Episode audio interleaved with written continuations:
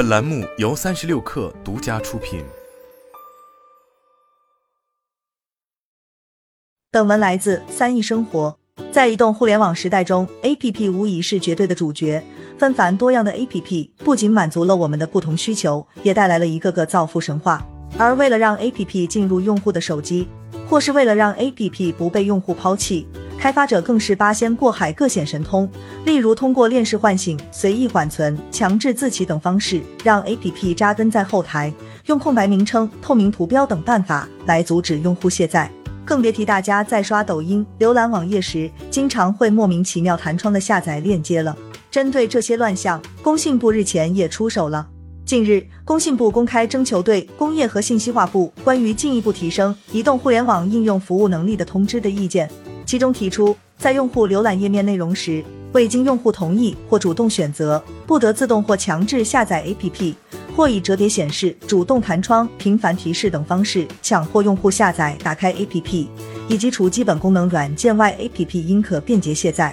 不得以空白名称、透明图标、后台隐藏等方式恶意阻挠用户卸载。对 APP 的下载和删除方面进行规范，应该是尚属首次。一直以来，APP 的下载无疑堪称是鱼龙混杂、良莠不齐的。正常情况下，开发者为了让自己的 APP 被更多用户发现，往往会采取买量的方式。例如，在应用商店繁荣的时候，开发者会购买应用商店的广告位，或是在微博、抖音、知乎、贴吧、微信朋友圈等平台进行广告投放，来实现这一点。其中最经典的例子莫过于阿里的《三国志》战略版。在此前相当长的一段时间里，阿里在游戏业务上可谓是屡战屡败，屡败屡战。直到二零一九年秋季，《三国志》战略版的横空出世。根据 Sensor Tower 的统计数据显示，仅二零一九年十月，《三国志》战略版在 App Store 与 Google Play 上的收入就超过了六千一百万美元。但必须要承认的是，《三国志战略版》这款 SLG 游戏本身还称不上惊艳，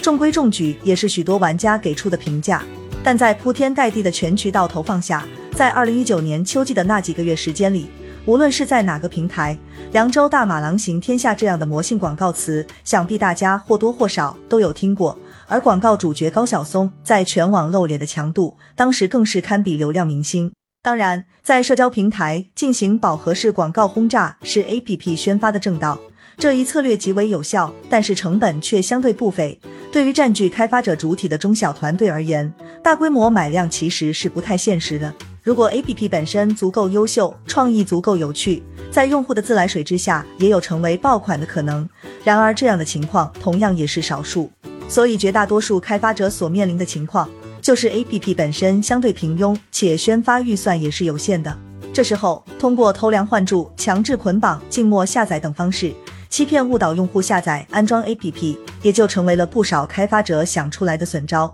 目前，绝大多数在手机浏览器以及各类 A P P 上出现的 A P P 宣传广告，往往都具备强制弹窗和静默下载功能。只要用户不小心误点了广告，就会发现手机里莫名其妙多出了一堆来源不明的 A P P。又比如说，如今被安卓机型用户广泛吐槽的快应用也是如此。一旦用户发现手机里多了一堆不认识的 APP，自然就会选择卸载。但此时无良开发者的另一套组合拳就来了，那就是用空白名称、透明图标创建 widget，以及伪装其他 APP 来实现隐藏 APP 的目的。其中，空白名称加透明图标其实就是空白的，并非空白；透明的，并非透明。只是将 A P P 的名称和图标设计为只有一个像素点，实现了用户都不知道自己手机里多了一个 A P P 的效果。创建 widget 和伪装其他 A P P 的操作则相对更加高级，而把这套玩法做得炉火纯青的，则是某款主打下沉市场、以砍一刀闻名的电商 A P P。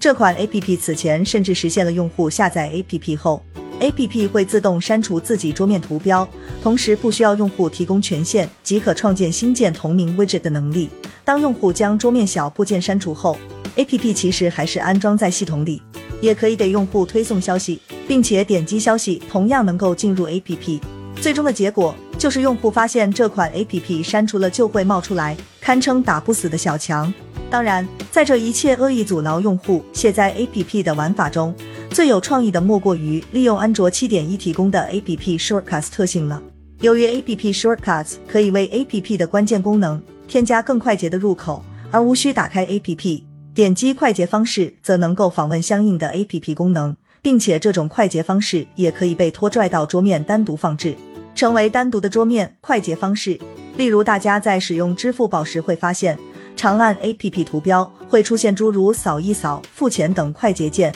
这原本是方便用户的举措，却被一些无良开发者利用。开发者使用 APP Shortcuts 就可以为 APP 设计一个虚假的卸载页面，用户一通操作下来，实际上只是卸载了 APP Shortcuts 提供的快捷方式，APP 本身却可以毫发无损。对于这类无良 APP，对于相关知识有所了解的用户就知道。可以直接进入系统的应用信息界面强制卸载，但是对于大多数用户而言，在空白名称、透明图标、创建 widget 这套组合拳下，APP 其实就很难被卸载了。再加上链式唤醒、强制自启等操作，更是让一些不良 APP 成为了干扰用户日常使用的毒瘤。所以，此次工信部规范 APP 安装卸载行为的意义，就在于新规落地后。上述一切开发者为了实现 APP 下载卸载而想出来的骚操作，都会成为不合规行为，是会被处罚的。而这则通知在某种意义上也结束了国内 APP 市场的野蛮生长时代，